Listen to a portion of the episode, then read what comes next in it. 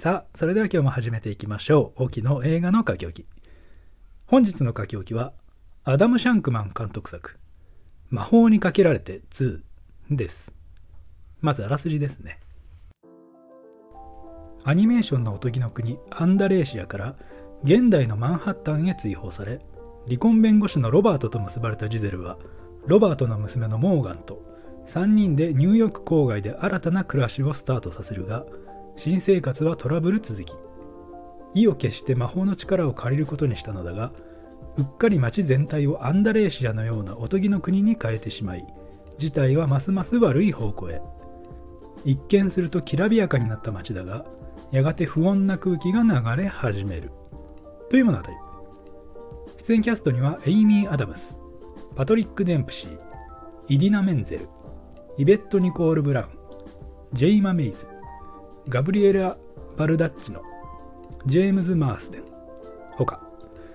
そしてこちらはディズニープラスにて独占配信中となっております、えー、前作からなんと15年を経ての続編となりましたがその歳月を生かしたとはちょっと言い切れないですけども、まあ、個人的にはそこそこ楽しめたという印象でした。まあ、続編の企画が立ち上がったのは2010年とのことですので、制作に関して、まあおそらく、あの、紆余曲折があったと思われますが、まあ、主要キャラクターがしっかり続投しているのも非常に良かったですね。まあ、前作が好きだったならこうもう一段階楽しめたのではないでしょうかではまず前作を振り返りつつこの内容に触れていきたいところですが、まあ、前作はアニメーションからねこう飛び出してお姫様が現実の世界に来たらどうなるのかという、まあ、いわゆる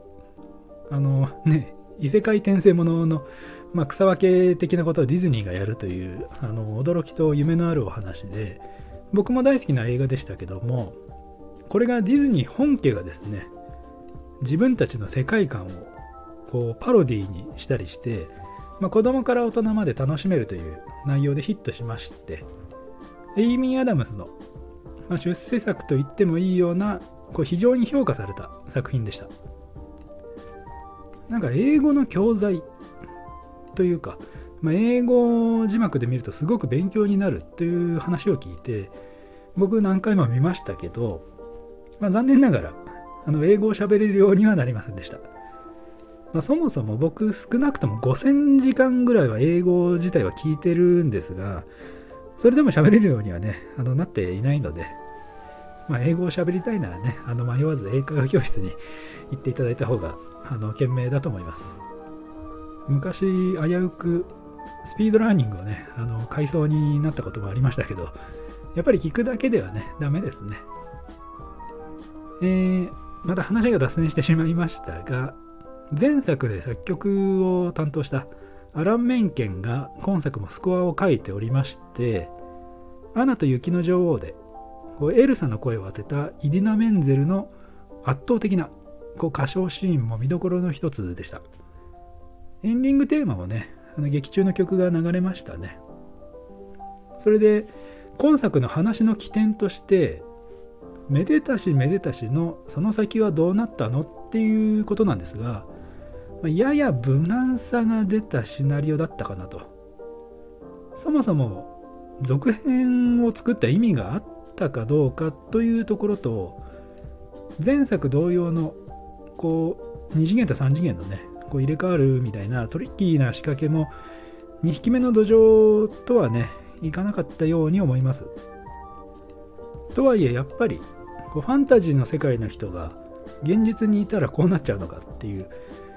歌って踊るのが普通の人たちとの温度差みたいなのは相変わらず笑えましたし魔法がかかった世界でのこうジゼルの境遇を利用したパロディは面白い解釈と展開だなと思いましたね。まニューヨークから引っ越すというところがちょっとにわかには信じがたいというか多分ニューヨーク以上にねファンタジーの住人が馴染めるところは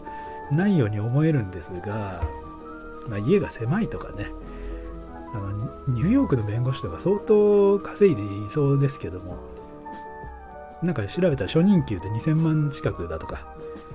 あのニューヨークはね物価が高いよとか言われてますけど普通に何でもピンキリですから。それにロバートぐらいの勤務年数があったらねそれこそ年収とてつもないことに、ね、なっていそうですが。それにねあのジゼルも15年間働いてなかったのかと。かあのなんかそういう余計なことを考えてしまいますがそういう爪の甘さみたいなのもあの少し感じましたね。次に、えー、CG についてですがこれもまたあの無難な感じで粗さは全くないんですが特別力を入れているという感じもなかったですね。どうしても配信オンリーですので経費を抑えるためになんかもうどうにかして削れる範囲で削ろうとしているあのそういう様が伺えるので、まあ、天下のディズニーさんが、まあ、苦心している作品として確認してみてもいいかもしれません、まあ、劇場公開っていう風になってたらねまた出来は違ったかもしれませんがだから最終的に、まあ、今作にお金を払って見てたとしたらちょっと物足りない内容ではあったように思います。一方で、まあ、サブスクなら十分にこう満足できるっていう人がほとんどではないでしょうか。最後にキャストについてですが、まあ、冒頭で前作エイミー・アダムスの出世作というふうにお話ししましたがやっぱり彼女自身この話に相当な思い入れがあるようで続編のオファーが来た時もね非常に意欲的に撮影に臨んだようですね。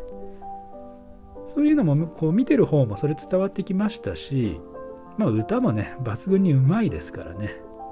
まあ、この役はエイミー・アダムス以外いないっていう感じでした。何でも実の娘さんもちょっと出演していたようで、まあ、コロナのあの関係もあって家族なら接触が最低限で済むよねっていう理由だったみたいですが、まあ、今後も親子での共演っていうのがもしかしたらあるかもしれません。それでちょっと残念だったのがジェームズ・マースデンの出番が少なかったんですよね。非常に残念だったんですがキャラクター的にも笑えて楽しい役なのでまあそれこそね前作では大活躍あのしてましたからその辺が少しもったいなかったかなというところです。おっとここでメールをいただきました。では読ませていただきましょう。えー、トキさん。ズバリこの魔法にかけられて2見るべきでしょうか？というご質問。いつもありがとうございます。ではお答えさせていただきます。魔法にかけられて2前作の熱烈なファンだったら見るべき。以上オキでした。ここまでお聴きいただいた方ありがとうございました。また次回お会いしましょう。